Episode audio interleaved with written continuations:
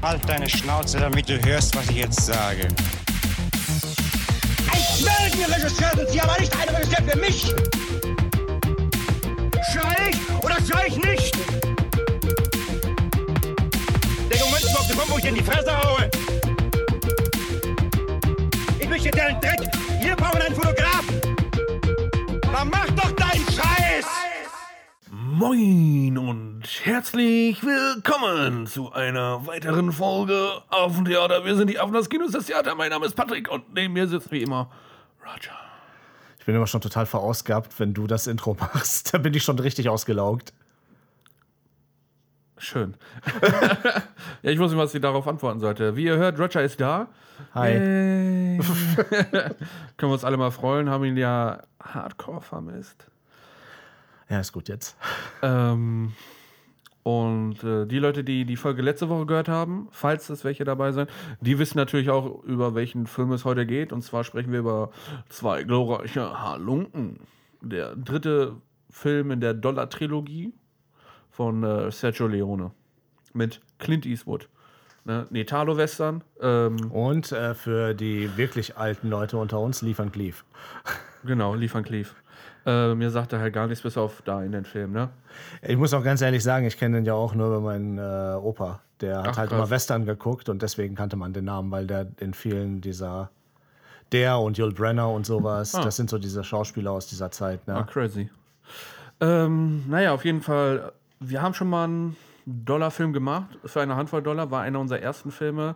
Da konnte ich dich ja schon für, bege für begeistern, für den Italo-Western von Sergio Leone. Und das ist ja den Film, den würde Roger, glaube ich, so an sich nicht gucken, außer er hat wirklich Langeweile. Oder, Roger? Ich muss ja auch direkt schon einhaken und sagen, ich weiß nicht, ob begeistern jetzt das genau richtige Wort ist. Nein, also das Ding ist, bei mir geht es ja schon damit los. Ähm, der geht ja fast drei Stunden, ne? Das stimmt, das wusste ich auch nicht. Er geht 2 Stunden 41 Minuten. Ich habe eben nochmal nachgeguckt, das war wirklich lange. Ähm, habe ich auch nicht mitgerechnet. Ich hatte den im Kopf gehabt, dass der 90 Minuten geht wie der erste halt, ne? Ja, und ich bin auch bei sowas dann immer ein bisschen schwierig, weil wenn ein Film ab zwei Stunden so, also wenn er über zwei Stunden geht, dann muss das irgendwas sein, was mich halt wirklich interessiert, was ich unbedingt sehen will, weil sonst habe ich da nicht die Energie, mich da so lange hinzusetzen und mir das zu geben. Ne? Und oftmals ist es ja auch so, dass das für am Stück, für einen Film, nach Filmregeln, Strukturen und so auch echt ein bisschen lang ist. Aber ja, Wie fandst du denn? ein bisschen lang. also, vorneweg, der Film ist gut, das kann man nicht anders sagen. Also jetzt ungeachtet dessen, ob man das mag oder nicht, ob man jetzt auf das Genre steht oder ob man den Film an sich jetzt persönlich mag oder nicht. Der ist gut gemacht. Also der weiß, was er will und das zieht er durch. Ne? Der hat sehr interessante ähm, Einstellungen. Der ist untypischer geschrieben. Ne? Der kommt aus einer anderen Zeit und das merkt man, aber es ist in dem Fall tatsächlich was Positives. Ich finde ihn gut, aber er ist halt echt sehr lang. Und wenn der heutzutage gemacht würde, würde ich den eher als so eine Art Netflix Limited Series sehen. Weil das ist halt irgendwie gefühlt wie so drei, vier Filme in einem. Und der geht ja wirklich von einem Ding zum nächsten und der hat auch so ein, äh, das ist wie so eine Sinuskurve quasi, diese Handlung. Es geht auf und ab und auf und ab und dann zieht sich manchmal, dann geht es wieder voll schnell. Deswegen, also weil der halt so ist, hat er auch ein super eigenartiges Pacing für einen Film. Bei einer Serie wäre es egal, da wird es halt nicht Ja, unbedingt ja, so genau. auffallen. Ne? Ja, und das sind halt so Sachen, wo ich mir dann denke, das ist irgendwie geil. Und wir hatten den ja schon einmal unterbrochen, weil es einfach zeitlich knapp wurde. Und ich habe auch bis wir dann weitergemacht haben, schon an den Film gedacht und dachte mir, ah ja, cool, ich kann den dann mal weitergucken und mich interessiert schon, wie es weitergeht. Aber wenn du dann da sitzt in seiner vollen Länge und dir den anguckst, dann hast du schon Momente, finde ich, wo du denkst, Ja, Jetzt manchmal muss man sich. Ja, da stimme ich dir zu. Er zieht sich wirklich. Ähm, ich würde das auch so unterschreiben. Ne? Eine Miniserie auf Netflix äh, würde, wenn der heutzutage gemacht werden würde, wäre das Richtige für den Film. Ähm, ich finde ihn auch super. Aber bevor wir jetzt gleich nochmal. aber Musik, Ennio Morricone, Die ist genial, ne? Hammer. Die ist genial. Es gibt keine bessere Westernmusik, finde ich. Nee, der hat auch wirklich die Klassiker schlechthin gemacht. Ja, Alle. und das ist einfach großartig, es gibt, ne? ne? Also das ist wirklich, da kannst du. Ich meine, der, der hat auch ein paar cheesy Sachen und so, ne? Der hat ja, Mhm. glaube ich, auch für Bud Spencer und Terence Hill Filme Sachen gemacht, die dann natürlich anderer Stil sind, aber die Musik Auch ist legendär, schon. aber- Ja, legendär, aber auf eine andere Art und Weise. Ne? Ja. Ah, ja, aber ich habe dich unterbrochen. Ähm, ja, bevor wir da jetzt nochmal richtig drauf eingehen äh, und über den Film sprechen und was so ungefähr da drin passiert, nochmal kurz ein paar Stats für euch. Wir haben geguckt auf Blu-ray. Ich habe den tatsächlich auf Blu-ray in der Extended Edition, glaube ich, war es sogar. Mhm. Das heißt, wir hatten ein paar extra Szenen. Das hat man auch in der Synchro gemerkt, Das stimmt. äh, weil manche Szenen halt äh, dann mit anderen Synchronstimmen waren. Ist Einzelne. allerdings auch schwierig, weil wahrscheinlich auch nicht mehr alle davon leben. Ne? Ne? Ja, je nachdem, wann das halt gemacht Ja. wurde. Ne? Ähm, auf jeden Fall, der Film ist von 66, das heißt, er wurde so 65, 64 Etwa, ja. gedreht. Ähm, hat eine Runtime von 2 Stunden 41 Minuten. Hat eine äh, Bewertung auf IMDb von 8,8. Ist äh, übrigens, ich glaube, der einzige Film auf IMDb mit einer so hohen Wertung ohne eine Oscar-Nominierung. Ha. Ja, aber es ist auch kein Hollywood-Film. Ne? Ja. Man muss da jetzt wieder. Äh, ich weiß, ich klinge halt, als hätte ich einen Sprung in der Platte, aber es ist halt alles Politik. Ne? Das ist halt ein Italo-Western. Da hat sich die Academy das so angeguckt und gedacht, okay, cool. Ne? und deswegen hat er halt auch nichts mit dem Oscar am Hut. Da geht es ja nicht darum, ob ein Film gut ist oder nicht. Genau. Aber ja, 8,8 äh, durchaus verdient. Ne? Ja. Also wie gesagt, es ist, ich greife mal vorne weg von wegen Empfehlung, ob ich empfehle, ob ich Leuten empfehle, den zu gucken. Ähm, ist schwierig, weil, bin ich ehrlich, würde ich nur Leuten empfehlen, die entweder wirklich sich für Film interessieren, für die ist das auf jeden Fall sehr gut, oder Leute, die ähm, total auf Western stehen, für die ist das sicherlich auch interessant. Oder halt die Gruppe von Leuten, die wirklich äh, so diese ähm, langsamen, langen Filme mögen. Ne? Das ist ja auch eher selten. Weil sonst Leute mit so ganz äh, modernen Sehgewohnheiten, die auch mit diesen Themen an sich nicht unbedingt viel Berührungspunkte haben, ah, für die ist er wahrscheinlich zu lang. Die werden sicherlich auch denken, das ist ein ganz guter Film und so, ne? Aber irgendwann werden sie ihn wahrscheinlich ausmachen, weil es einfach sich zieht dann an manchen Punkten. Kann ich verstehen. Ähm, er hat 1,2 Millionen Dollar gekostet, was äh, heute umgerechnet ungefähr 11 Millionen sind. Das heißt, äh, schmales Indie-Budget Für USA. für USA. Müssen allerdings dazu sagen, der ist Gedreht ja, wurde in Italien, Spanien Ja. und äh, irgendwas Westdeutschland wurde auch angegeben. Das heißt, es ist eine europäische Produktion. Da sind 11 Millionen heutzutage okay. Man muss natürlich dazu sagen, da- das ist natürlich ein äh, Historienfilm, ne, so ein Period Piece. Der ist an sich schon aufwendiger, ne? weil du brauchst die Sets, du brauchst die Kostüme, du brauchst alles, Kutschen in dem Fall und so, Kanonen kamen Pferde, vor. Also der ist ja, sowas ist automatisch sehr viel teurer. Das bedeutet, ähm, wenn man das mit berechnet, ist er für das, was er ist, schon sehr günstig.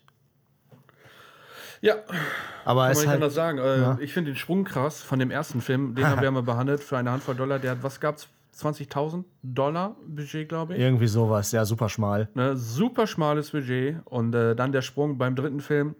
Schöne, knackige 1,2 bis 1,6 habe ich auch gefunden. Also bewegen wir uns mal da in den Rahmen. Eingenommen hat er übrigens zu der damaligen Zeit Kino 25 Millionen, was er über DVD-Sales, Video-Sales oder sonst alles Äh, verdient ist hat. Ja, halt bis heute vor allen bis Dingen. heute, ist das äh, äh, ist nicht mit angegeben, aber 25 Millionen sind heute umgerechnet ungefähr 255 Millionen US-Dollar. das ist äh, eine stabile Summe. Das ist eine sehr stabile Dumme. Aber- das ist halt Marvel-Budget, ne? Ja. Das ist so absurd. Da könnte man jetzt auch so lange drüber debattieren, wie vollkommen hohl das ist, dass äh, So viel Geld vereinzelte Personen innerhalb einer Produktion quasi 10% der Gesamtproduktionssumme verdienen. Ne? Das ist schon schwierig. Aber Absurd. gut. Ja. Das ist absurd. Aber ich finde, dem Film sieht man halt das äh, gewachsene Budget auch deutlich an. Ja, definitiv. Aber bevor wir darüber sprechen, Roger, Ja. willst du vielleicht kurz einmal, kurz für die Leute, die ihn nicht kennen, eine ganz schmale, feine Zusammenfassung geben zu zwei glorreicher Lunken? Vielleicht auch den Titel nochmal mit einbeziehen. Ja, also für die Leute, die schon wissen, worum es geht und das nicht nochmal hören wollen, die können jetzt 30 Minuten nach vorne springen, weil die kurze Zusammenfassung bei dem Film ist halt geil, ne? Also ich versuche es wirklich kurz zu halten. Ne? Äh, Der Film heißt ja auf Deutsch Zwei glorreiche Halunken, was so ziemlich einer der dümmsten Titel ist, also wenn man das Original kennt. Der heißt auf Englisch heißt er ja The Good, The Bad and The Ugly. Ähm, der Gute, der Böse und der Hässliche. Ne? Und das ist ja auch quasi der italienische Originaltitel. Warum das jetzt äh, auf Deutsch unbedingt Zwei glorreiche Halunken heißen musste, kann ich mir beim besten Willen nicht erklären und hat auch nur vage was mit dem Film eigentlich zu tun, wenn wir ehrlich sind. Ja. Ähm, Naja, es sind zwei Halunken, die sind glorreich, ne? Ja, das ist wunderschön, aber sie sind ja nicht die einzigen. Der Film dreht sich halt ja tatsächlich mit Titelkarten um den Guten, den Bösen und den Hässlichen. Ja. Äh, das ist schon sehr deutlich. Auf Wo- jeden Fall. Wobei ja? damit ja, entschuldige, wenn ich dich da kurz nochmal unterbreche, wobei damit ja auch nicht äh, die, das Aussehen gemeint ist oder so, sondern halt wirklich die Charaktereigenschaften. Ja, ja. Auch das merkt man dann. Wobei auch da, wie sehr ich den Guten als gut bezeichnen würde, ist nochmal so eine andere Sache. Ne? Er ist halt nicht falsch, er ist halt nicht verlogen, er ist relativ straightforward, er killt. Ne, aber Ja, aber er hat ja auch Tuko in der Wüste ausgesetzt. Naja, er hat Dick-Move. gesagt, äh, wenn er sich beeilt, kann er schaffen. Ja, schon Dick Move, ne? äh, ja, also worum geht es? Wir haben halt drei unterschiedliche. Also Im Prinzip ist es ein Ensemble-Film in gewisser Hinsicht, weil wir drei, also sehr kleines Ensemble, aber wir haben drei Figuren, die quasi ihre eigenen Geschichten haben und dann äh, sich immer wieder überschneiden und am Ende halt konvergieren. Ne? Dann wird es ein Ding. Ähm, und das sind halt die drei. Ne? Ähm, Clint Eastwood als der Gute. Dann haben wir halt Tuco, heißt der im Film. Ne? Ist so ein Mexikaner, soll das, glaube ich, sein. Ne? Ja, glaube auch. ähm, ist The Ugly und äh, Sentenza. Eyes. Ja, Angel Eyes. Angel Eyes. Sentenza, er. der Sentenza war sein Deckname Genau. im äh, Dings, glaube ich. äh, Lee Van Cleef äh, ist The Bad. Worum geht es? Ähm, der Gute und der Hässliche sind im Prinzip Trickbetrüger, die äh, die Fahndungssumme für Tuko, den Hässlichen, hochtreiben. Dann gibt er ihn immer als Kopfgeldjäger in der Stadt ab, greift die Kohle ab und wenn er dann gehängt wird, schießt er ihn frei und die fliehen zusammen. Das machen die so in kleinen Städten immer und dann teilen sie sich immer die Kohle auf. Und weil der Hässliche halt hässlich ist, ist er irgendwann mit 50-50 nicht mehr zufrieden und fängt an, äh, auch Drohungen auszusprechen und ist generell ein bisschen ähm, vom Charakter schwierig und impulsiv. Und deswegen äh, setzt ihn der Gute in der Wüste aus und sagt, ja, wenn du dich beeilst und nicht so viel fluchst, schaffst du es in die nächste Stadt. Der Gute. ja, und der Böse ist halt interessant. Der ist das, was äh, bei D&D äh, der rechtschaffen Böse genannt wird. er hat nämlich einen Kodex. Wenn er einen Auftrag kriegt, dann kannst du ihm auch nicht mehr geben. Er wird den Auftrag zu Ende führen, weil er hat ja sein Wort gegeben und er hat den Auftrag angenommen. Ist in gewisser Hinsicht auch irgendwie gut. Naja, also was genau in dem Film passiert, jetzt Stück für Stück durchzugehen, finde ich halt auch sinnlos. Ähm, das sind erstmal so die Randdinger. Der Film spielt sich ja ab im Prinzip äh, im Hintergrund, also ja, im Hintergrund des Bürgerkriegs, des amerikanischen Bürgerkriegs. Und der taucht ja immer und immer wieder auf. Ne? Schon in den ersten Szenen hat man da äh, Andeutungen und das, was die ganzen Charaktere immer wieder erleben, diese Abenteuer nenne ich sie mal und das alles, spielen sich quasi, also normalerweise im großen Kontext wäre das die Randhandlung, aber in dem Film ist das halt die Haupthandlung und der Krieg ist die Randhandlung. Und das ist ganz interessant. Und das ist auch das meiner Meinung nach, was diesen Film eigentlich tatsächlich richtig gut macht. Das ist ein Kriegsfilm, bei dem du erst irgendwann nach anderthalb, zwei Stunden wirklich merkst, dass es ein Kriegsfilm ist und dass er den Krieg kritisiert. Aber er macht das auf eine Art und Weise, die sehr subtil ist und so beiläufig. Und er lässt dich quasi teilhaben an der Situation. Und dann fängst du an, dir selber Gedanken zu machen. Und die Interpretation überlässt er dir im Prinzip auch, weil die Charaktere alle in diesem Film ihre eigenen Meinungen haben, die sehr unterschiedlich sind zu diesem Krieg und zu Verbrechen und zu allem. Und keine dieser Meinungen wird von diesem Film in irgendeiner Art und Weise als richtig oder falsch dargestellt. Das ist sehr interessant und es ist nicht einfach, sowas gut hinzukriegen. Deswegen würde ich sagen, also wenn man äh, gerade als jemand, der sich für Filme interessiert oder Filmemacher ist oder werden will, so macht man Kriegsfilme. Und nicht diese ganze Agenda-Scheiße, die man sonst irgendwie mal hat. Ne? Äh, Zu patriotistisch oder zu äh, weichgespült. Das ist halt richtig. Das ist gut. Aber jetzt irgendwie die ganzen Stränge noch, weil da passieren ja tausend Sachen. Ne? Ja, ja. Da sind die zwischendurch im Kriegsgefangenenlager, dann sind die in einem Kloster. Also das ist ja wirklich wild, ne? Naja, aber das Wichtige ist ja zu sagen, dass äh, es geht quasi um den Schatz.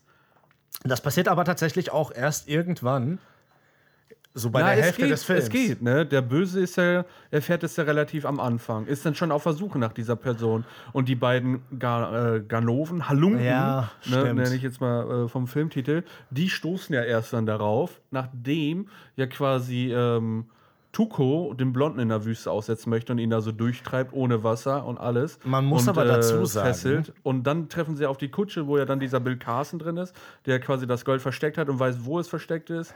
Äh, und das den halt quasi für Wasser dafür bezahlen möchte, weil er Ja. im Sterben liegt. Aber ich finde, also ja, das wird am Anfang schon irgendwie gezeigt.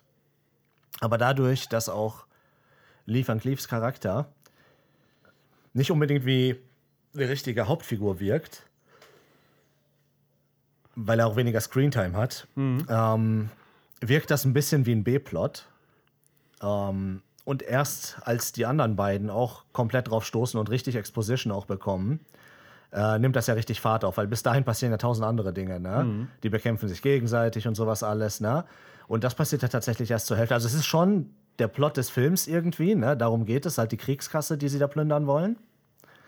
200.000 US-Dollar. Im Wilden Westen, ne? Also ich mach jetzt den Rechner nicht auf, aber das ist eine Menge Geld. Das ist eine Menge. Ich hatte, was hatte ich gelesen gehabt? Ähm, sehr viel. so viel, wow. So viel. Ja, also wirklich Sehr schon. viel. Sehr viel. Aber ja, das ist tatsächlich ähm, der Kern des Films. Ähm, das Geld. Das ist die Motivation, die Handlungsmotivation ähm, ab der Hälfte des Films ungefähr, weil der Film tatsächlich sich auch viel Zeit nimmt, verschiedene andere Sachen zu zeigen. Das kann man jetzt gut oder schlecht finden. Ich finde es ganz interessant. Das kannst du nicht bei jedem Film machen, aber hier hat es gepasst. Ja. Ja, und das mal als äh, grobe Zusammenfassung. Ich glaube, sonst äh, verlieren wir nur Zuhörer. Der eine, der noch da ist. ähm, aber Patrick, du hast ja gesagt, du hast den ja auch schon sehr früh gesehen. ne? Also Ja. du warst ja sehr jung, ne? Weißt du noch, wie alt du warst? Ähm, ich war in der Realschule damals, ich glaube so siebte, achte Klasse habe ich den damals gesehen. Wie alt ist man da? 13, 12? Ja, und äh, in deinem Fall bist du ja achtmal sitzen geblieben, heißt. Nein, äh, ja. Ich bin nur in der Grundschule sitzen. geblieben. Kennst du Billy Madison nee. mit Adam Sandler? Da ist, also, spielt er so einen richtig dummen Typen, der aber reiche Eltern hat und sein Vater äh, als Erbvoraussetzung sagt ihm, dass er jetzt äh, von der ersten Klasse bis zum College alles nachholen muss und der hat pro Klasse irgendwie eine Woche Zeit oder so. Und dann sitzt er da im Kindergarten. äh, ja. Ähm, gut, in dem Alter, ja. Also der Film ist ja auch, muss man ja auch dazu sagen, dass er, dadurch, dass er auch aus einer anderen Zeit ist und irgendwie auch gefühlt, die sind die Spaghetti-Western, also nicht nur die Western, diese ganzen Italo-Filme von damals sind ja immer so ein bisschen cheesy und cheeky, ne? Ja. Äh, das heißt, wie die Leute sterben und so ist natürlich vollkommen überzogen und man sieht jetzt auch keine richtige Gewaltdarstellung im klassischen Sinn. Außer wenn man halt die Kriegsverletzten sieht. Das ist Ja. dann schon relativ krass, aber so wenn Leute erschossen werden, das ist ja irgendwie mehr so Abenteuer und ne? Fun, ne? Ja. Nichts anderes. Ja. Nee, ähm, aber ja, ich habe ihn relativ früh gesehen. Äh, vor allem, Fandst weil direkt wir, gut? Ich fand ihn direkt gut, ja. Vor allem, weil wir äh, die Sprüche alle gefeiert haben, die da kommen. Weil der Film ist ja quasi auch eine Comedy. Ja, äh, ich muss tatsächlich sagen, also ich, ich weiß jetzt nicht, ob Sergio Leone Comedies gemacht hat, aber der hat ein richtiges Händchen dafür gehabt. Der hat diese Schnitte und die ähm, Reaction-Shots und sowas. Das war schon echt Top-Comedy an einigen ja, Stellen. ich meine, wenn ich daran denke, ist äh, Tuko wird zum Beispiel gefangen genommen. Äh, kommt dann mit dem Blonden, so heißt er im Film, Blonder, äh, ins äh, Gefangenenlager und hat dann da so einen fetten Gefangenenwärter vor sich und sagt dann dir so eiskalt ins Gesicht so, so, jo, wenn man dich erschießt, gibt's auch einen Fettfleck, ne? Ja, oder auch alleine filmisch, ne? Wo äh, Tuko da mit den Händen am Buddeln ist Ja. und dann fliegt eine Schaufel ins Bild. ja. Schon direkt Comedy, man weiß direkt, der Blonde ist da. Ja. Dann zeigt man den Blonden, ja, genau, Ja, wa warte, so. er sagt noch den geilen Spruch, ne? Es gibt zwei Arten, auf, zwei Arten von Menschen auf dieser Welt, ne? Die mit geladenen Waffen und die, die buddeln. Ja, Du buddelst. und das ist schon total witzig. Und dann gibt es ähm, einen Wechsel quasi über die Achse so ein bisschen in den Rücken der Leute, wie so eine Schaufel ins Bild kommt. Und dann fliegt die auch noch dazu. Und dann weiß man, oh, Angel Eyes ist jetzt auch hier. Und das ist schon ziemlich gut gemacht, ne? Also, das ist so äh, spielerisch, aber wirklich cool. ja, es ist wirklich sehr spielerisch. Aber worauf ich eigentlich hinaus wollte, ist, mich wundert es ja tatsächlich ein bisschen, dass du in dem Alter so einen langen und teilweise wirklich langsamen Film gut fandest. Er kam mir nicht so lang vor, muss ich dir wirklich sagen, ne? Er Krass. kam mir nicht so lang vor. Ich habe die Dollar-Trilogie damals geguckt. Äh, und dann halt auch die anderen äh, Italo-Western, so Bud Spencer-Filme und so halt, ne? Äh, Spiel mir das Lied vom Tod damals. Den fand ich tatsächlich nicht so nice dann. Ähm, aber ja, ich weiß auch nicht. Er kam mir nicht mehr so, er kam mir damals nicht so lang vor. Ne, aber es war alles drin, was ich noch in Erinnerung hatte. Ne? Deswegen war es immer schwierig, weil ich war mir nie sicher, passiert das jetzt eigentlich noch und das? Weil ich habe dann irgendwie zwei Filme miteinander vermischt, weil ich mir dachte so, nein, das wäre doch zu viel für den Film. Und mir kam das halt echt nicht so lang vor. Ne? Ich hatte ihn damals nicht auf Blu-ray oder auf DVD gehabt, damals habe ich ihn halt äh, über andere Medien konsumiert. Du hast vom Fernsehen aufgenommen und dann immer wieder geguckt. Genau, genau. Ne? VHS. Ja. Ja, ja. Cool. Habe ich auch immer mal gemacht. ja, Oder die digitale Version. die digitale VHS. äh, ja, aber du, warte mal, du wolltest irgendwas sagen, glaube ich, ne? Ja, ich äh, wollte darauf zu sprechen kommen. Du sagtest ja schon am Anfang, es sind quasi drei Filme in einem. Ja, schon, Ähm, ne? Und ich würde Oder sagen, mehr dass, wir, vielleicht sogar. dass wir da vielleicht kurz ein Augenmerk drauflegen, weil nicht nur halt von den Stilen mäßig, ne, dass du drei, Ja. quasi drei Filme hast, sondern halt auch, was wir schon hatten vom Pacing, dass er sehr langsam sein kann, dass es manche Stellen gibt, da nimmt er richtig Fahrt auf und dann bremst er wieder komplett ab, wird langsam. Und was du ja schon sagtest, ist so eine Sinuskurve, die auf Ja. und ab geht. So. Ja, guck mal. Also, du hast ja beispielsweise einmal den Plot mit äh, Tuko und dem Blonden. Ähm, dieses Odd-Couple-Ding, ne? Ähm, und das nimmt manchmal extreme Formen an und manchmal ist es eher witzig, ne? Und die haben immer so wiederkehrende Sprüche, die so total hohl sind, ne? äh, wo der Film auch zusteht. Und das zieht sich halt so durch. Das ist so eine Plotlinie. Dann hast du die ganze Story um das Gold, diese Kasse. Das ist eigentlich noch mal ein ganz anderer Film. Der, der kannst du zusammenfügen, aber dadurch, dass da auch dann plötzlich noch ein anderer Hauptcharakter mit dazu gehört, ist das eigentlich eine eigene Plotline. Ja. Dann hast du im Prinzip, das ist jetzt nicht so super lang in diesem Film, aber das Kriegsgefangenenlager ist, könnte auch ein komplett eigener Film sein. Also in, einem, in einer Serie wären das ein bis zwei Episoden mit diesem Ja. Kriegsgefangenenlager, weil da passiert ja auch im Prinzip relativ viel. Es wird nur sehr stark abgekürzt. Ja, ne? das wird relativ alles sehr zügig gemacht. Und dann hast du ähm, die Flucht, gut, das ist jetzt nicht unbedingt, aber ähm, das Ding mit der Armee zum Beispiel, ne? Also, wenn du jetzt zum Beispiel alles nimmst, was mit dem Krieg zu tun hat, ne? Wie die äh, ins Lazarett kommen mit dem Bruder von Tuko und so, ne? Äh, und dann versuchen sich äh, in den Farben von äh, Armeen da durchzuschleichen, ne, mit ihrer Kutsche. Und dann kommen sie irgendwann bei dieser Brücke an und hören von dem einen Captain solche Sachen. Also all diese Kriegssachen, wenn du die zusammennimmst, ist das auch nochmal ein Film und eine Plotline, die immer mal wieder zwischengestreut wird. Also der Film hat quasi Normalerweise hast du das ja bei so Filmen so, dass die so eine Main-Plotline haben und dann haben die vielleicht noch so ein B- oder vielleicht sogar noch einen C-Plot. Aber du hast halt einen Hauptplot und dann noch so einen Nebenplot, die dann aber auch so zusammenführen. In dem Film wirkt es eher so, als hättest du nur Hauptplots. Du hast nur so Main-Plotlines, die sich immer wieder abwechseln. Dann wird eine so ein bisschen in den Hintergrund gestellt und was anderes passiert die ganze Zeit, aber das kommt dann irgendwann wieder so. Und es wirkt auch nicht unbedingt so, als hätte man vergessen, oh, das gehört noch in den Film. Äh, Es ist organisch, wie das passiert, aber es sind halt wirklich so viele Sachen einfach. Ne? Das könnten zwei, drei Dieser Filme Wechsel sein. passiert sehr organisch, das stimmt.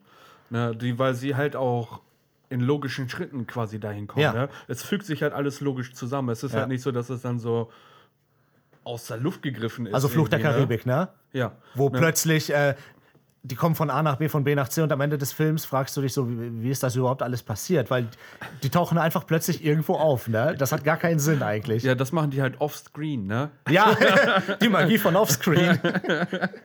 Ja, wir hatten die Muppets das äh, geil mal gemacht damals, Travel by Map, ne?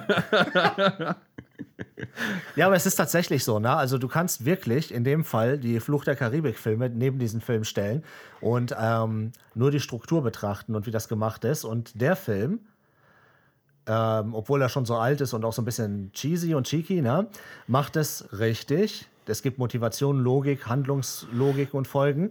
Und bei Fluch der Karibik tauchen die halt einfach irgendwo auf, ne? weil wir brauchen jetzt ein Setpiece irgendwie auf dem Schiff. Also müssen wir Ja. jetzt irgendwie sein. So, oh, jetzt sind alle Piraten. Aber ja, das führt jetzt zu weit. Aber ja, das äh, ist genau das Ding, ne?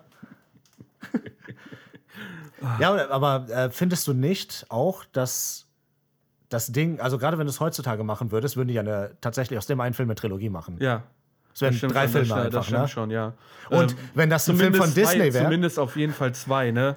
wenn das ein Film von Disney wäre, dann wären diese drei Filme die, die ganz am Ende kommen. Und äh, als erstes bekommt der Blonde drei Filme, Angel Eyes bekommt drei Filme und Tuco bekommt drei Filme. Aber jetzt Spaß beiseite, es wäre auf jeden Fall, drei Filme wären es Ja, bestimmt. mindestens zwei auf jeden Ja. Fall, ne? weil du hättest halt das Odd Couple und äh, dann halt die Geschichte ums Gold. Ne? Ja. Daraus ja, und du hast im halt Prinzip noch den Fall- Kriegsfilm, den kannst du Ja, im Prinzip auch.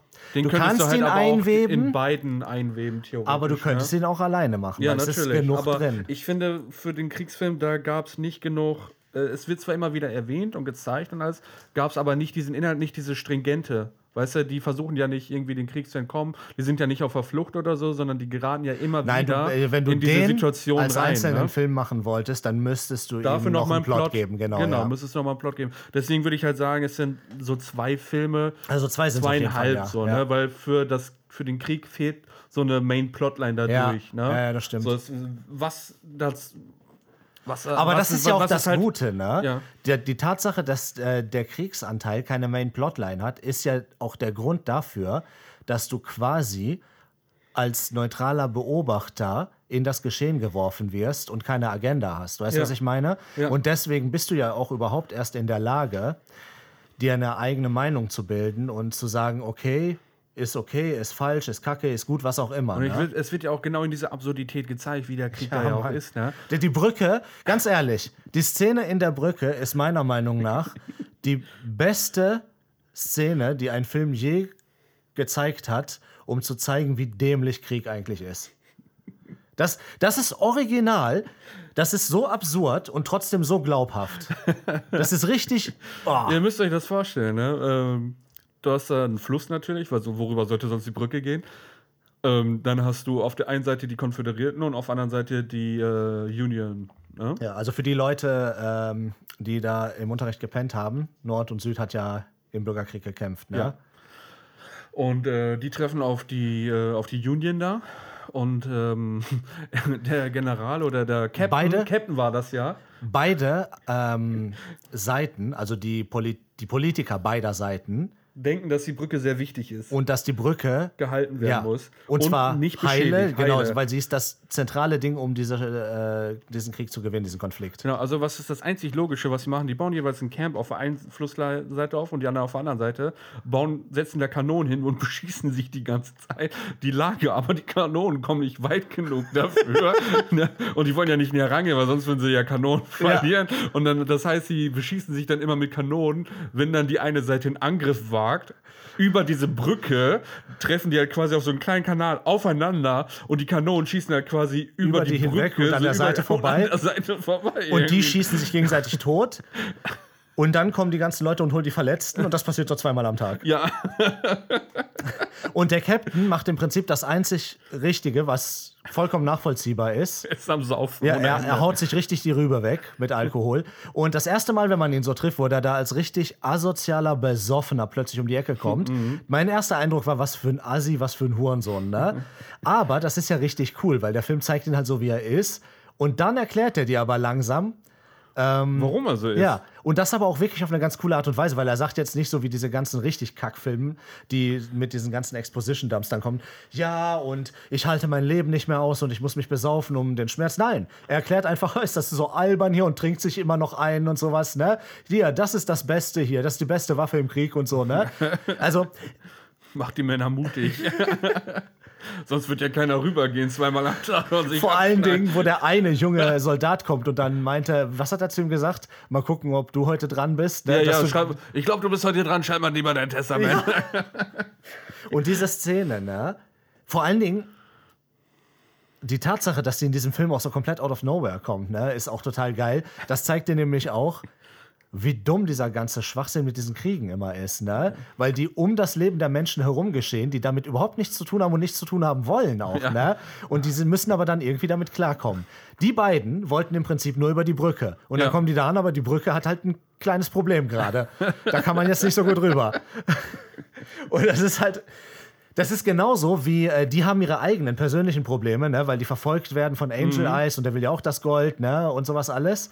Und dann gibt es den Showdown in dieser Stadt, die schon halb zerbombt ist, wo Ja. noch weiter Kanonenkugeln drauffallen.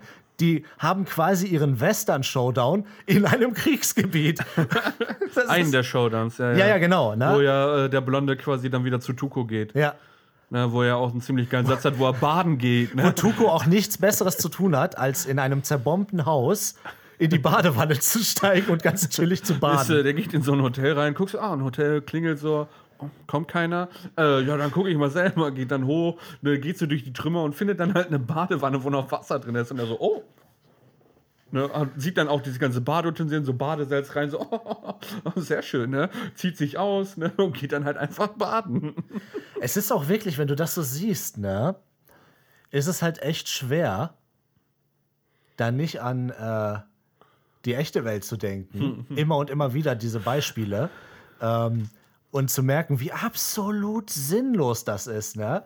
Ich meine, du siehst ja in dem Film, das sind ja alles historische Dinge, ne? Ein paar Sachen sind ausgeschmückt, ein paar sind erfunden, aber im Großen und Ganzen ist das ja da passiert, ne? Ja. Und wofür? Ne? Also, da werden ja teilweise Sachen gemacht. Ja, aber auf jeden Fall äh, ist es super interessant, wenn der Krieg als so entscheidender Faktor im Leben so vieler Menschen so belanglos beiläufig nebenher läuft Ja. in dem Film. Ja. Ich meine, du hast immer wieder, du hast ja ganz am Anfang des Films, hast du schon jemanden, der keine Beine mehr hat, der auf diesen, was Ja, sind das, ja. Hufeisen Krücken oder so, Krücken, so. diese komischen Dinger, mit denen er sich vorwärts bewegt. Oder der, der, äh, ja, der, der sich noch nicht mal irgendwie Krücken oder so hatte, sondern der einfach auf dem Boden dann. Ja, ja, aber der hatte ja ist, so ne? irgendwie äh, so Metalldinger, auf denen er dann so gelaufen ist. Ah, ah ja, ja, ja, den, den Wie so du, ja, ja. Bügeleisen oder ja. so, ne? Ähm, und da siehst du ja direkt schon, ne? Aber es wird überhaupt nicht thematisiert. Also du Nö. siehst ihn, du weißt genau, warum er so ist. Das wird nicht thematisiert, ne? Er kriegt einen Dollar Ja, und genau. dann. Äh, und äh, das ist auch die einzige Möglichkeit für ihn. Das ist ein alter Mann, ne? Der hat seine Beine im Krieg verloren und äh, jetzt geht er halt rum, sch- lauscht irgendwelche Gespräche und kriegt dann Schmiergelder und sowas, Ja. ne? Weil er muss ja irgendwie überleben. Aber es wird überhaupt nicht drüber gesprochen, ne? Deswegen denkt man auch am Anfang überhaupt nicht äh, an den Krieg in diesem Film. Man weiß, ja, das ist, das gehört irgendwie dazu, Wilder Westen und so, man weiß da so Sachen drüber, ne? Aber ähm, ich finde so, dass das ein Kriegsfilm ist oder dass da eine Kriegsthematik ist, hatte ich erst so bei der Hälfte richtig auf dem Schirm. ja, ich kannte ihn ja schon. Ja, ja, Deswegen klar. wusste ich jetzt schon, dass da halt was alles noch passiert. Nur ich dachte halt, so waren das jetzt zwei unterschiedliche? Ja, aber ganz ehrlich, ich glaube, äh, alleine die Szene an der Brücke. Die ist schon, die ist richtig absurd einfach, ne? Die, ganze, die ganze Szenerie. Das Geilste ist, ja, das hatte ich jetzt Roger schon vor der Folge erzählt, weil ich ein bisschen recherchiert habe. Ähm, ist ja ein alter Film, 65 gedreht. Gehen wir mal von aus, 65, 64. Ähm, und die haben da eine Brücke, eine Holzbrücke. Und, äh, Ziemlich die, großes Ding, Ziemlich ne? großes Ding, ne? Und die wird auch, die, die versuchen das am Ende auch in die Luft zu sprengen. Und Die muss ja auch stabil sein, ne? weil die ja drüber rennen. Ja, ja, genau. Da sind ja ganz, ganz viele Leute gleichzeitig drauf. Ja. Also es ist schon eine legitime Brücke. Ja. Ne? Die ist extra dafür gebaut worden für den Film. Ne? Diese ganzen Holz. Schützengräben sind ja auch so krass da, ne? Die sehen ja echt aus. Ähm, und ähm, ja, an am Set dann 1500 spanische Soldaten als Extras gehabt. Das ist auch schon geil, ne? Äh, ähm, und die Brücke haben die halt auch im Film gesprengt, ne? Ja. Das war so der letzte Wunsch des Captains auch so. Die haben halt gesagt, so, ja komm, Captain, ne, machen wir dir mal eine Ehre, sprengen wir das Ding einfach mal weg. Ne? Dann Ja, weil äh, der im Film dann können halt- die sich wo, dann, Die haben das auch nur pragmatisch gelöst. Ne? Die haben halt gesagt, so, dann können sie sich halt woanders abschlachten und wir Ja. können hier rüber. Der Captain hat das ja quasi sehr ehrenhaft gesehen und meinte Ja. so, dann äh, sterben hier nicht nutzlos Tausende von Menschen und so, ne? Mhm. Jeden Tag. Äh, und die haben sich halt gedacht, ja, wenn die Brücke halt nicht mehr hier ist, dann können wir da halt einfach so rüber, ne? Ja. Ohne dass man halt Ja. abgeknallt wird. Auf jeden Fall, und wie man das halt damals gemacht hat, ist ein praktischer Effekt. Die haben halt diese Brücke wirklich in die Luft gesprengt. Ne? die ist das, groß. Und die ist groß. Und du siehst das auch im Film, wie die in die Luft sprengen, weil du siehst halt auch, wie dieser fette Stein an Clint Eastwoods Head einfach vorbeisegelt. Also, Richtung Kamera. ich weiß ne? nicht, hat Clint auch diesen Sprung äh, gemacht oder hat er einen Stuntman gehabt? Er hat den Sprung auch gemacht. Er war da in diesem Graben. Oh, diese Splitter sind schon sehr nah Ja, ja, das, äh, der ist auch ne? wirklich. Äh, ähm, du siehst auch in Slow-Mo, hatte ich gelesen, äh, wie äh, so ein Splitter, so ein faustgroßer Stein direkt neben seinen Kopf in den Sandsack einschlägt. Ich meine, die Szene, diese Explosion sieht halt echt aus. Die ist halt auch Weil die echt, halt ne? auch mitten in einer fucking Explosion standen. Ne? Und ähm, das Geilste ist aber, dass die Brücke zweimal gesprengt werden musste, weil die beim ersten Mal halt sprengen nicht, ne? die Kameras nicht liefen.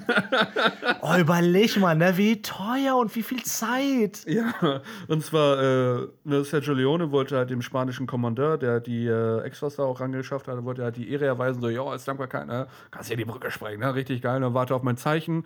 Ähm, Crewmitglied war auf demselben Channel unterwegs wie beim Walkie-Talkie und hatte dann für was anderes ein Zeichen. Kurzer Exkurs vielleicht ähm, für Leute, die jetzt nicht am Set mal gearbeitet haben. Kommunikation findet ja tatsächlich viel über Walkie-Talkie statt, weil einfach die Wege auch oft sehr lang sind. Ne? ja, Je nach- wenn du da immer hingehen musst. Vor allen Dingen bei so großen Produktionen. Und dann ist man auf verschiedenen Kanälen. Ne? Also es ist ja zum Beispiel so, dass irgendwie Beleuchter ihren Kanal haben und sowas alles. Ne? Also das meinte Patrick jetzt damit. Genau. Ähm, der Typ war zufällig wahrscheinlich auf dem falschen Kanal unterwegs Ja. oder so, ne? Und hat halt dann auch ein Signal gegeben, was äh, der Kommandant halt fälschlicherweise für seins gehalten hat. Und Weil ich dann, meine, klar. Ne, und hat dann halt die Brücke in die Luft gesprengt, ne? Nur leider lief die Kamera noch Nur nicht. leider liefen die Kameras nicht. Ne? Und Sergio Leone war sehr pisst darüber. Und dieses. Crewmitglied ist auch sehr schnell vom Set geflohen, äh, aus der Erzählung und mit dem Auto direkt abgehauen. Wurde dann auch entlassen, weil ich kann mir nur vorstellen, wie sauer der war. ähm, und das äh, Junge, Südeuropa Film drehen in den 60ern, der hätte den zusammengeschlagen wahrscheinlich. Und äh, der, dem spanischen Kommandeur tat das so leid, dass er gesagt hat, der, der ist zu Sergio Leone hingegangen, hat gesagt so, yo, ähm, wir bauen dir die Brücke nochmal auf, dass du sie nochmal in die Luft sprengen kannst. Das musst du dir mal überlegen. Ja. Die Armee baut dir dann eine Holzbrücke auf, die du dann in die Luft sprengen kannst. Und er hat gesagt, unter einer Bedingung, du stellst das Crewmitglied wieder ein. Und das hat er gemacht. Und dann wurde die Brücke nochmal in die Luft gesprengt. Ey, also ich habe dir das ja eben schon gesagt, ne? Filme wurden früher anders ja, gemacht. ja, das stimmt. Ich meine, zum Thema Filme wurden früher anders gemacht. Du hast mir ja noch ein paar Fun Facts gesagt und nichts von alledem hat mich tatsächlich irgendwie überrascht. Auch das, was du gerade erzählt hast, irgendwie mit dem Stein, der ganz knapp am Kopf des Hauptdarstellers vorbeigeschossen ist. Ja, das ist ja bis in die 80er so gemacht worden, ne? Aber erzähl doch mal von den anderen Fun Facts. Äh, der Schauspieler von Tuco, Eli Wallach. Also, Wallach. Ich weiß nicht, wie Wo kommt der eigentlich Englisch- her? Amerikaner aus New Jersey. Ernsthaft? ich, Ja. Der sieht original aus wie so ein Ich Mexikaner. weiß es, aber äh, ja, wenn der Eli heißt, ist er ja wahrscheinlich Jude. ne, Eli und dann Wallach oder so. Ja, muss er, ist wahrscheinlich irgendwie Wallach, sowas. Wallach oder so, keine Ahnung, ne? Auf jeden Fall, ähm, der ist in der ersten Szene oder in einer der ersten Szenen, wo er am Galgen hängt, dann auf dem Pferd. Also hängt dann nicht so. Ja, er soll ja hingerichtet er werden, ne? Der ist auf dem ne? Pferd, Der Hände hinterm Pferd, Rücken ne, gefesselt. hat äh, Dings, Hände hinterm Rücken gefesselt, hat den äh, Strick um den Hals und so. Und äh, Blonder schießt halt das Seil durch, was ja auch passiert. Ähm, und das Pferd wurde von diesem Schuss so aufgeschreckt, dass es einfach im Vollsprint losgerast ist, während er noch oben drauf saß, mit beiden Händen auf dem Rücken gefesselt und musste sich irgendwie mit den Knien an dieses Pferd klammern, bis das gestoppt werden konnte. ne? Das lief halt einfach eine Meile lang. Und eine Meile sind was 1,6 Kilometer oder Ungefähr, so. ja. Lief das einfach in Vollsprint davon. Weißt du, wie lang auch ein Kilometer schon ist, wenn ja, du in so einer ey, Digga, Situation da Hast du bist? richtig Arsch auf Grundeis. Aber weißt du irgendwie, wie sie den Effekt überhaupt gemacht haben? Haben Nein, das weiß ich nicht. Da hab ich nicht- da hab ich nichts Das würde mich echt mal interessieren. Da habe ich leider Aber nichts ja, das ist schon mal ähm, okay. Und äh, dann hat derselbe Typ, Eli, hat am Set Säure getrunken, weil er dachte, das wäre eine Zitronenlimonade, weil die Säure in der Zitronen, also in der Limoflasche gelagert war. Leute, ihr müsst euch vorstellen, ja. Ähm, Ich meine, es macht schon Sinn, ne? Warum sollte man Säure äh, in eine Orangenflasche packen, ne? Ja. Weil Zitrone ist halt Wer macht sauer. denn sowas? Ja. Ja. ja. Nein, guck mal, das Ding ist, ich finde, was Leute verstehen müssen, also heutzutage gerade große Produktionen, ne? also wenn jetzt wirklich hier irgendwie fürs deutsche Kino, fürs US-Kino und so, da ist das ja nochmal ganz anders mit den Versicherungen, die dahinter hängen und so, da muss man Mhm. ja wirklich ganz... Im Low-Budget-Bereich ist es immer noch Wilder Westen. da werden Sachen immer noch so gemacht. Also ich meine, Bestes Sam Beispiel Raimi hat ja Alec auch so Baldwin, ne? Topical Joke. ja, aber ohne Witz, Filme machen. Ähm, heutzutage hat man halt so ein bisschen. Ich will jetzt nicht dieses blöde Wort verweichlicht nutzen, weil es ist ja sinnvoll, dass es so ist, wie es ist. Ne? Aber die Leute haben so ein bisschen vergessen, wo das alles herkommt und wie gefährlich das auch durchaus immer noch sein kann. Ne? Die sind halt verwöhnt mit äh, Stand-ins und Stunt-Doubles und was auch immer. Also es gibt ja mittlerweile äh, Stunt-Doubles für äh, Over-Shoulder-Shots, weil der Schauspieler da einfach keinen Bock hat. Dann setzt sich jemand anders da halt hin. Ne? Licht-Double oder sowas. Weißt du, wie oft das passiert? Bei, gerade bei so. Also, der größte Verbrecher bei sowas ist ja Steven Seagal, ne? Aber ähm, das machen sehr viele. Und der Punkt ist, damals, da gab es das nicht. Da ist halt Clint Eastwood in der Explosion gesprungen. Ja. Das Also schaffst du hat- schon. Die hatten halt auch Stuntman, so ist es nicht. Ja, ne? aber, aber- wenn du halt vorher mit dem Gesicht zur Kamera warst, dann. Ja, die haben halt, Sergio Leone hat halt gesagt, ich will den Shot so haben. Du schaffst das schon. Aber ja, äh, da war doch noch eine andere Geschichte mit Tuco. Ja, wo, äh, wie viel Scheiße dem passiert ist, ne? Der ist, äh, in einer Szene musste aus dem Zug springen, Das sah war- übrigens auch echt wild aus dem Film schon. ne? Und, ähm, da habe hab ich auch erst gedacht, es war ein Stunt-Double. Nein, das war er selber. Und Sergio Leone sagte auch zu ihm so, ah, das sieht nur gefährlich und laut aus, ne? Das solltest du aber hinkriegen, das schaffst du, ne? Und dann ist er halt aus diesem fahrenden, Fahrenden Zug, Zug, ja. fahrenden Zug, nicht stehen, ne? Aus dem fahrenden Zug gesprungen. Ähm, um, um diese Trittkante, wo man drauf tritt, ist halt irgendwie ganz knapp noch an seinem Kopf vorbei. Du musst dir halt mal überlegen, ne? Also Filme wurden standardmäßig genau so gemacht bis tief Überleg dir doch mal, wir haben 80er, doch mal ne? das Video gesehen, das war bei Corridor Crew, Stuntman React, ne? Ja. Auch ein alter Western, wo der Typ von der Kutsche runterklettert, zwischen die Pferde Ja. und dann äh, ohne Stunt-Double, ohne Sicherung oder sonst irgendwas und sich dann unter die Pferde quasi hängt Ja. und sie dann loslässt und dann quasi hinter der Kutsche lang schießt, ne? Alter. Ja, und ähm, jetzt überleg mal, ne? Das wurde ja, wie gesagt, sehr, sehr lange so gemacht und das überall, ne? Das hast du bei den alten Sam Raimi-Filmen, das hast du bei so, so vielen Filmen und dann weißt du natürlich auch, auch diese James Bond-Filme, dann verstehst du auch ein bisschen mehr, dass die äh, Hauptdarsteller damals auch ein ganz anderer Menschenschlag waren. Also Ja. so ein Clint Eastwood und so ein Sean Connery und sowas, ne? Marlon Brando und so. Die kannst du ja nicht mit Ryan Reynolds oder sowas vergleichen von Nein, nein. heutzutage. Das ist ja wirklich eine ganz andere Welt. Die waren halt athletisch. Mussten sie sein. Ja, ne? also ich meine nichts, Ryan Nein, Reynolds nein, ist auch nein, nein, das athletisch, meine ich ist nicht, so aber damit gemeint, aber das sind halt halt einfach, das sind so Leute, die haben halt so richtig drauf geschissen irgendwie, ne? Die haben halt, ja, Für den Film das halt, jetzt, ne? ja, ne? Ist für den ja, Film. So. Alles für die Kunst. Es ist schon, das ist Irrsinn, ne? Aber das gehörte einfach dazu und das hat man halt gemacht, ne? Ja. Das war halt das Business und deshalb wurden die halt auch gut bezahlt, ne? Ja. Ähm, was anderes noch. Weißt du, wofür äh, Lee Van Cleef ein Stunt-Double hatte? Warte mal, der hat, er hat ja nicht so extrem viele Dinge in dem Film äh, körperlich Du wirst da gemacht. nie drauf kommen.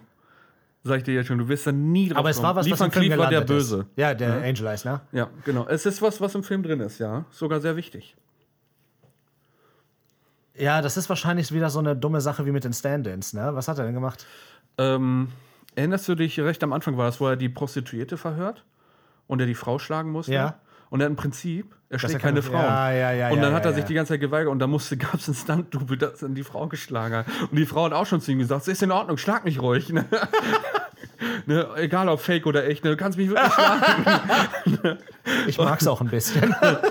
und er wollte das nicht. Also ich kann das nicht, ich schlag keine Frauen. ja. Ne? Und dann Siehst du, die dann dafür hätten einen die- Stunt-Double. Dann hätten die vielleicht einfach Sean Connery engagieren sollen, statt Lee Van Cleef. ja, das ist krass. Ja, aber für sowas zum Beispiel passiert das auch oft. Aber das ist ja sogar noch gerechtfertigt, aber die anderen Leute haben ja manchmal einfach keinen Bock. Ne? Ja. Das ist aber auch eine krasse Szene, ne? Ja. Aber ist schon geil. So, ähm, was waren denn so deine Lieblingsszenen? Sage ich dir gleich, aber ich habe eine Frage an dich, wo wir bei dem Thema gerade sind. Ja. Frauen schlagen mache ich auch gerne, ja. Äh, ich frage mich, warum du Single bist. Ich auch. Du bist so ein guter Fang. Nein, ähm, wenn Filme heutzutage immer noch, auch auf höchstem Niveau, so gemacht werden, so ein wilder Westen wären und so Kamikaze, weil das zum Beispiel in den 90ern, Hongkong Action Theater war ja genau das, ne? Da konnte ich dir Storys erzählen, was da alles äh, gemacht wurde. Das ist Irrsinn. Wenn das heutzutage alles noch so wäre, immer noch so gefährlich, immer noch so Chaos, immer noch so Amok und immer noch so hands-on, hättest du dann immer noch Bock, in diesem Geschäft dauerhaft zu arbeiten? Schon irgendwie, es sind halt schon ein paar geile Geschichten, ne? Ich meine, klar, in dem Moment ist das halt nie geil, ne? Aber nein, ich, ich meine das jetzt aber wirklich ernst, weil eigentlich ist es, natürlich ist es cool, natürlich hast du coole Geschichten. Aber nein, ich würde es schon machen. Okay. Ja, weil langfristig ist ja schon gefährlich auch, ne? Du hast ja nur so oft Glück. Ja, also Ich würde da halt wahrscheinlich gar nicht drüber nachdenken. Das sind halt dann Unfälle, die halt passieren, ne? Aber ich würde. Warum nicht, ne? Passt schon. Ja, also was soll ich da groß zu sagen, ne? Wenn ich davor Angst haben müsste, dann müsste ich ja auch Angst haben, wenn ich irgendwo hingehe oder so. Oder in einem anderen Job, ne? Ich kann dir auch sagen, im Büro kriege ich einen Herzinfarkt. Also, der Vergleich hinkt schon. Ja, ne? ja aber äh, ich glaube, du weißt, was ich damit aussagen möchte. Spring ne? mal aus dem Zug, der ist nur laut, das ist nicht gefährlich. Ja, gut, und ich hätte mich jetzt da mehr als Büro- Kameramann gesehen, ne? Ja, aber auch da kannst du ja natürlich. Ja, ja. Aber ähm, Aber ist schon ein Unterschied, siehst du schon ein, ne? ja, ja, klar, ist das jetzt schon was anderes als im Büro zu arbeiten, aber klar. ja. Ja. Nee, hat mich nur privat interessiert Und jetzt. du? Ich glaube tatsächlich Ich auch, weiß, dass es du auf Schmerzen stehst. Deswegen glaube ich erstmal, dass deine Antwort eher positiv ist. Ja, Genauso wie dein HIV-Test. Ich war jetzt kurz davor, äh, einen Kumpel von uns zu dissen mit Tests lesen. Kannst du ruhig machen, der hört ja nicht zu. Weiß man nicht. Aber das versteht ja auch kein anderer sonst. Ähm, ja, also, um die Frage ehrlich zu beantworten, ich glaube, ich würde für mich tatsächlich auch keinen Unterschied machen. Ähm, wenn ich mich dafür entschieden hätte, hätte ich mich dafür entschieden und hätte ich das gemacht. Aber ähm, es ist natürlich schon. Ich könnte mir vorstellen, dass es weit weniger Leute machen würden. Ja, klar, wenn die wissen würden halt, dass du deine Stunts selber machen müsstest. Oder generell, was für Bedingungen da auch manchmal sind. Also selbst wenn es nicht gefährlich ist, ne? Aber selbst ja die Umstände, wo du halt drehst, können dann halt meistens, wenn du halt dann in irgendeiner Winterlandschaft drehst, dann ist es halt kalt da, ne? Ja. Und dann musst du dich halt damit abfinden. Aber du hast ja auch, ne, also heutzutage ist das nicht mehr ganz so krass mit, mit richtig brutalen Überstunden. Aber die Leute checken halt nicht, dass du halt auch gerne mal 20-Stunden-Tage hast. Hier, aktuelles Beispiel. Es gibt ja jetzt eine neue äh, Reacher-Serie ähm, mit Alan Ritchson. Von, kennt man eventuell von Blue Mountain State und so. Cooler Dude eigentlich. Der spielt jetzt Reacher, ne? In dieser Serie. Jack Reacher, die Bücher kann man vielleicht kennen oder sonst die Filme mit Tom Cruise. Er hat erzählt, Amazon, ne, von, da, die hat ja die Serie finanziert, ist eine Amazon Prime Exclusive-Serie. Die äh, haben das Budget so knapp bemessen, dass die, um diese Serie drehen zu können, hat die Produktion gesagt, yo, bist du dabei, sieben Tage drehen die Woche? Und dann meinte der so zu den Leute, das Ding hat Action, ne? Und ich bin Mitte 30, gehe auf Ende 30 zu. Das ist heftig. Ne? Ich habe auch Familie und so, okay, dann sechs Tage. Und dann meinte der, ja, okay, gut. Und jetzt gib dir das mal, ne? Der hat nicht nur hat der sechs Tage die Woche gedreht und das ja auch wirklich heftig, weil er ja fast in jeder Szene ist in dieser Serie. Das ist ja, da ist ja auch viel Action drin und der meinte, es war ungelogen oft so, dass er irgendwie ähm, eine, äh, drei, vier Szenen gedreht hat, stundenlang äh, an einem Ort, zum anderen Team gefahren ist, zur Second Unit, eine Action-Szene gedreht hat, komplett verschwitzt und dreckig, wieder zurückgekommen ist, um normale Szenen zu drehen, dann da fertig gemacht werden musste von der Maske. Also so, ne? Das passiert heute auch noch, nur ist es nicht mehr so üblich. Aber den Leuten ist halt nicht klar, dass das zu diesem Geschäft auch dazu gehört. Die denken halt alle, das ist halt. Die gucken Ja, sich so ein halt äh, Making-of an, ne? Und denken, oh, ist ja voll cool. Ist doch voll witzig. Ja. Aber überleg mal, ne? Der hat auch erzählt, der hat richtig, richtig krasse Verletzungen gehabt, als er, der musste richtig irgendwo auch operiert werden, glaube ich, hinterher. crazy. Irgendwas mit seiner Schulter, weil der konnte sich nicht richtig bewegen und so irgendwas. Aber ja, ähm, ne? Aber nee, Überstunden, das ist ja eigentlich da bekannt, glaube ich. Ne? Ja, Generell, klar, sechs Tage die Woche ist schon hardcore, ne? Äh, äh, vor allem für eine Serie mit, was sind das, acht Episoden oder zehn, ne? Überleg mal, über was für einen Zeitraum das geht. Weil wir reden hier nicht von drei Wochen, ne? nein. Das ist schon heftig. Crazy. Ähm, ja. Deine Lieblingsszenen. Gibt es welche? also bestimmt ja, ne? Gibt es vielleicht auch eine Szene, die du gar nicht mochtest irgendwie? Wo du Ich- findest, sie hätte rausgekonnt? Ich mochte sehr gerne die Szene mit Huko und dem Bart. Ja, Die ja, war ja, ja. so random und witzig und Die geil. ist, äh, die ist tatsächlich auch improvisiert von ihm, von Tuko. Der, also der Spruch auf jeden Fall. Die Szene ist halt so geschrieben, ne? aber Das ist so geil. Und ähm, die an der Brücke wir sollten das mit dem Bart kurz erzählen vielleicht. hatten wir doch eben schon. Wo er in das zerbombte Ja, Hotel aber geht. dass, äh, dass wie es weitergeht, ne? okay. Also, Tuko nimmt ja ein schönes Bad. Er packt ja alle Badesalze in die Wanne rein, die er finden kann. Und äh, chillt in der Badewanne. Und dann äh, schleicht sich jemand rein, der ihn kennt und umbringen will, weil er sich rächen will. Der hat ihn da gesehen, wie er reingegangen ist. Genau. Und schleicht sich dann hinterher und überrascht ihn dann in der Wanne und fängt an, ihm zu erzählen, ja, ne, hier so und so und äh, jetzt wirst du dafür sterben und sowas alles, ne, ich bin der und der, erinnerst du dich noch und ja, so ändert sich das, äh, so wendet sich das Blatt, solche Geschichten, ne? Hält er seinen ähm, Monolog. Genau, sein äh, Bad Guy-Monolog. Und Tuko guckt ihn halt wirklich an, so nach dem Motto, was willst du hier eigentlich? Und knallt ihn dann einfach ab, weil er seine Knarre unter Wasser halt hatte. Der hat ihn wahrscheinlich kommen hören, ne? Und dann meint er, das ist der improvisierte Spruch, ne? Ja. Wer schießen will, soll schießen und nicht reden, ne? Ja. Ist auch richtig geil, passt perfekt zum Charakter. Der Typ war schon. Und wie gesagt, da wo wir äh, lange drüber gesprochen haben, die Szene an der Brücke. Und zwar, als es losging mit dieser Szene an der Brücke, habe ich so gedacht, oh, na, weil es fühlte sich an wie ein unnötiger Umweg. Äh, weil die wollten ja nur über die Brücke und dann, es fühlte sich an, als wenn wir jetzt zum Ende des Films kommen würden. Und das war irgendwie, fühlte sich das unnötig an. Und dann habe ich schon wieder so die Schützengräben gesehen. Ich bin eh kein großer Kriegsfilm-Fan und so, ne? Aber die Szene ist so schnell, so interessant und geil geworden, ne? Die hat dich einfach irgendwie gepackt, finde ich. Also man ist irgendwie. Weiß ich nicht, wie ich es beschreiben soll. Man war einfach plötzlich drin so und dann war es auch irgendwie geil. Also mir hat die echt gut gefallen dann tatsächlich. Nice. Äh, was mir gar nicht gefallen hat.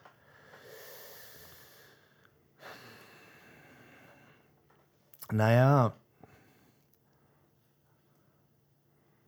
Ich fand äh, die Szene im Gefangenenlager mit Tuko, der verhört wird, das ging ein bisschen lang. Ich fand die tatsächlich. Äh, Die war cool, aber die ging ein bisschen zu lang, vor Dingen. nice.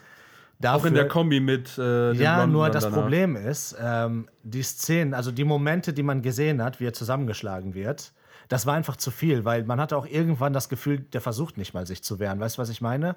Und das hat mich ein bisschen gestört. Vielleicht, wenn er ein bisschen mehr versucht hätte, weil so wirkte das einfach nur, ich sehe jetzt zehnmal hintereinander dasselbe. So, weißt du, was ich meine? Und aber, also, das ist jetzt auch Kritik auf hohem Niveau, weil ich finde die Szene trotzdem gut und die sollten nicht rausgenommen werden. Aber da hätte man vielleicht noch mal dran gehen können. Kurze Erklärung: Tuko wird dann reingerufen von Sentenza, der da halt das Lager irgendwie ein bisschen führt auch. Oder in dem Fall heißt er ja Sentenza dann da als sein Alias, ne, Angel Eyes, der Böse. Und die kannten sich, äh, die Charaktere, und der Chor spielt halt im Hintergrund. Ähm, und dann, äh, das Geilste ist, er fragt ihn dann noch so, magst du Blasmusik? Er so, klar. ne, ist dann da auch erst noch und dann äh, weiß er halt, dass er Bill Carson sich genannt hat. Und er weiß, dass Bill Carson die Person ist, die weiß, wo das Gold ist. Und das heißt für ihn, äh, eins und eins zusammengezählt, äh, Tuko muss Bill Carson getroffen haben. Und wahrscheinlich weiß Tuko was. Außerdem hat er ja auch die Sachen Gold. von ihm. Genau, ja. Ähm, und äh, dann wird der Chor halt lauter, weil er dann verhört wird. Und er Also- wird äh, verhört wie so bei Taken, ne? ja, Das Einzige, was fehlte, war die Autobatterie. er wird dann zusammengeschlagen ne? und der Chor wird immer lauter dann. Ja. Ne? Aber das ist, also das ist ja der geile Teil an dieser Szene, weil der Chor, das passiert ja nicht zum ersten Mal. Ja, ne? Ja, das der sind Chor ja weiß genau, was Der passiert, Chor ne? sind ja auch alles Kriegsgefangene. Und für die ist das so, als wäre einer von ihnen da drin und der misshandelt wird jetzt gerade. Und man sieht richtig, wie die damit zu kämpfen haben und die Tränen kommen und so, ne? Und die aber weiterspielen müssen, ne? Ja. Und der Typ, der die beaufsichtigt und die spielen lässt, ist auch so ein richtig ekelhafter.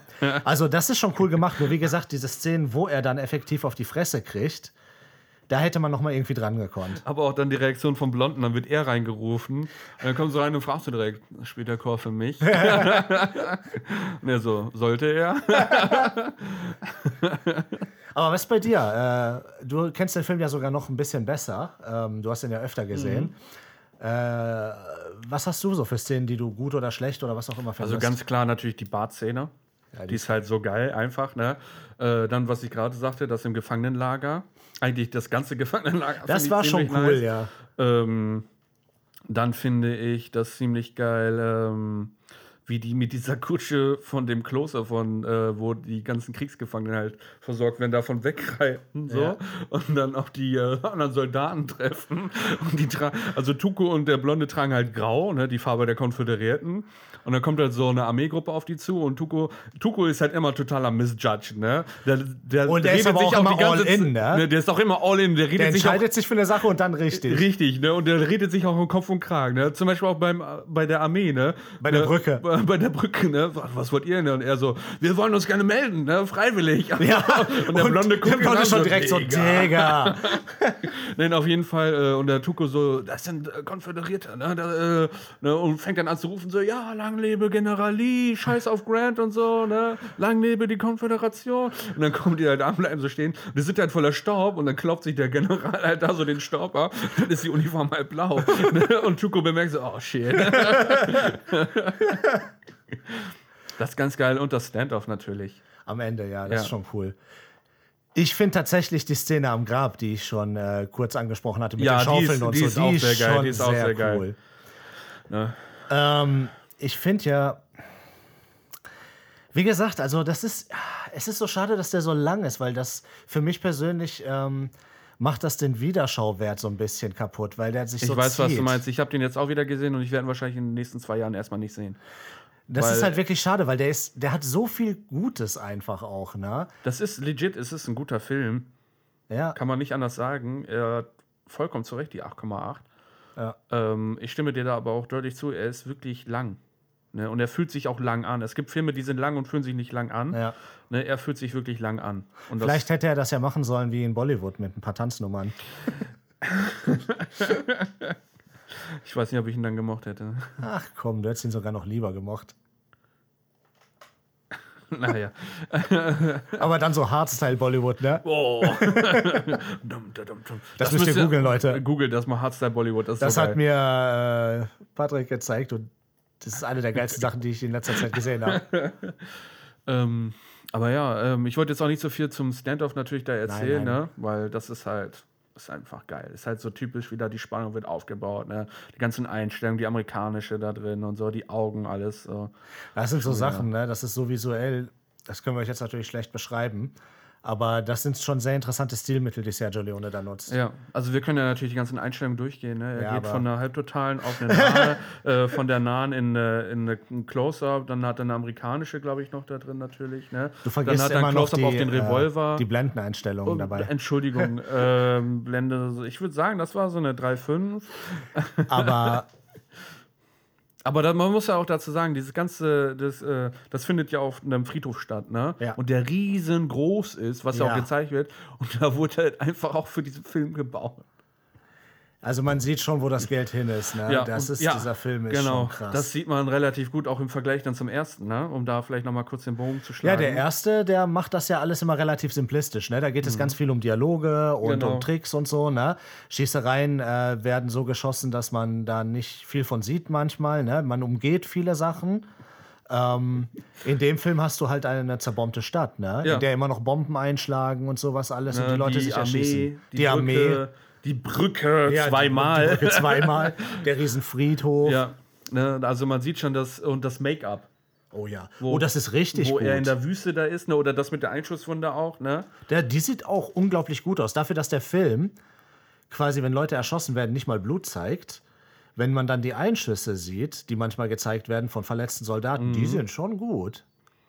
Ne? Oder Das hat mich ein bisschen erinnert an He Never Died, weil auch zu echt war. Ja, ja, ja, oh, ja, das war wirklich eklig, ey. Das war da wirklich schon eklig. Oh nein, wo er durch die Wüste getrieben wird, Clint Eastwood, der Blonde. Und Richtig dann auch gut. die ganze Haut richtig austrocknen und die Narben alle kommen und so. Das sieht schon ganz geil aus. Und das äh, ist auch so eine Kontinuität im Film, Ja. dass man sieht, wie die Wunden auch heilen. Das ist, du hast ein ganz gutes Zeitgefühl, weil Mhm. die wirklich äh, sehr genau darauf achten und du siehst immer, wie frisch und wie verheilt so eine Wunde auch Ja, ist. Ne? ja. Das ist schon ganz cool. Das ist nicht wie bei vielen anderen. Vor allen Dingen, er zeigt ja das auch nicht irgendwie bei Titelkarten äh, drei Wochen später oder so. Du bekommst einfach so ein natürlicheres Gefühl dafür. Ja. Und das ist ganz cool tatsächlich, weil es gibt ja Filme dieser Art, die sind manchmal so chaotisch, die könnten sich in einem Nachmittag abspielen oder in sechs Monaten. Ja, ja, das weiß man dann oft nicht. Ja, Also Patrick, du würdest den empfehlen, ja? Ich würde den empfehlen, würde das aber auch so ähnlich knüpfen wie du. Äh, Leute, die Western auf Western stehen, sollten den auf jeden Fall gucken. Leute, die sich für Film interessieren und äh, generell vielleicht auch in dieser Richtung arbeiten wollen, sei es jetzt als, äh, Unbedingt, ja. als Drehbuchautor oder äh, kameramäßig oder Das ist halt ein gelebtes Stück Filmgeschichte und zwar wirklich gut. ja. Wirklich, wirklich Das muss gut. man sich halt einfach reinziehen. Für Leute, die halt am Nachmittag kurz was chillen wollen oder Ja, so, schwierig. was Einfaches gucken wollen, ist das nichts für die. Der muss ich auch lang, ganz sagen. ja. Ne? Aber äh, für alle anderen, die den Film halt nicht gucken wollen, weil der sie null interessiert, gebt euch einfach den Soundtrack. Der ist schon geil. Der ist richtig gut. Ne, Ennio Kann man schon Morricone, nicht sagen. Äh, da könnt ihr auch nach dem Typen googeln, der alles spielen kann. Das ist so geil. Der hat den ganzen Soundtrack quasi auf seinem Mund. Ne? Das Ja. ist so geil. Mund und Gitarre. Krasser Typ, ey. Ja. Ähm, du kennst den Film ja besser als ich, ne? Ich habe vielleicht noch mal so eine abschließende Frage. ja, bitte. Wenn du jetzt heute die Chance bekommen würdest, ein Remake zu machen, ganz kurz, welche Teile würdest du anders machen? Weil wir haben ja jetzt schon über alles Gute in dem Film gesprochen, aber was würdest du gezielt anders machen? Nur so ein paar, nicht jetzt, das wäre eine ganze Episode, nur so kurz halt, ne? Würdest du auch das Format beibehalten? Solche Sachen halt, ne? So ganz grob. Ganz ehrlich, ich bin da eigentlich eher sogar abgeneigt von einem Remake. Würde ich gar nicht versuchen, weil der Film ist wirklich. Äh, da gibt es, ich finde eigentlich nichts zu verbessern. Die, dass er auch so langsam ist, dieses Pacing macht Sinn für den Film. Ne? Weil es ist halt manchmal langlebig. Ne? Es, ist, wird, es wird eigentlich authentisch dargestellt alles. Ich wüsste nicht, was man durch ein Remake irgendwie verbessern sollte. Das Einzige, was man machen könnte, ist das eins zu eins neu shooten mit neuen Charakteren. Aber da musst du halt gucken, dass das Casting unglaublich gut ist. Und dann halt höchstens, dass er halt dann in einem neuen Format, sag ich mal, da ist. Ne? Dass er halt ähm, besser aussieht, sag ich mal. Ne? Aber das war's. Also ich wüsste nicht, was ich da anders machen würde. Ja, Patrick, also das war ja auch eine Fangfrage. Es gibt viel zu viele Remakes. Es ist eigentlich die einzig richtige Antwort, wenn wir ehrlich sind, ne? Ah, da bin ich ja froh. Und Leute, nächstes Mal gucken wir kürzere Filme. Ja, in der nächsten Zeit gucken wir kürzere Filme. Roger ist ein bisschen eingespannt, aber das kriegen wir hin. Wir sind für euch da. Immer da, immer nah. Patrick und Roger. Das dürfen wir, glaube ich, gar nicht so benutzen, ne? Das ist doch bestimmt Trademark. Ist es? Das hatte meine. Ich habe das im Kopf von meinem Klassenpartner aus der fünften Klasse. Das ist ein Werbespruch von einer Versicherung oder so. Ehrlich? Ja. Also ich hatte das, ähm, es gab in der fünften gab es so Klassenpaten, die Zehntklässler hatten so, ne? Und äh, die hatten halt den Spruch gehabt, ne, immer da, immer nah, eure Partner aus der 10a. Ja, aber das. Das, ist nur deshalb habe ich das im Kopf gehabt. Ich Du kannst, wusste du kannst das nicht, gleich dass mal ist. googeln, aber ja, das ist. Oh, sorry, tut mir leid dafür, äh, liebe Werbeagentur. wir sind eh nicht monetarisiert, also verpisst euch. Wir können höchstens unsere Körper anbieten. Okay. Wenn es sein muss. Komm, du bist doch down dafür. Ich sehe dir das an. Ich bin down mit der Krankheit. Ja, war klar. So, Leute, ähm, abschließend gibt es eigentlich nicht mehr viel zu sagen. Äh, von Roger eine Empfehlung, ganz klar ausgesprochen hat er sie ja auch, Ja. aber auch natürlich einen gewissen beschränkten Genau. Rahmen. Ich schließe mich da an. Äh, ich finde den Film grandios. Ähm, für diejenigen, die vielleicht leicht einsteigen wollen, können sich den ersten Teil angucken für eine Handvoll Dollar. Darüber haben wir auch schon mal eine Episode gemacht. Ja. Ähm, vielleicht noch eine kurz abschließende Frage, auch wenn Roger schon eine hatte, um vielleicht noch mal kurz den, den Sprung zu machen zu für eine Handvoll Dollar. Ne? Mhm. Da ging es ja auch darum, dass äh, die Finger zertreten wurden ne? von Clint Eastwood, dass er auf der Hand rumgestampft wurde. Erinnerst du dich? Ja. Ähm, gibt es eigentlich dann eine neue Entscheidung? Gibt es einen Finger, den du dir abschneiden würdest? Was fändest du angenehmer, wenn man den Finger einfach abschneidet Ja. oder wenn man dir deine Hand äh, quasi.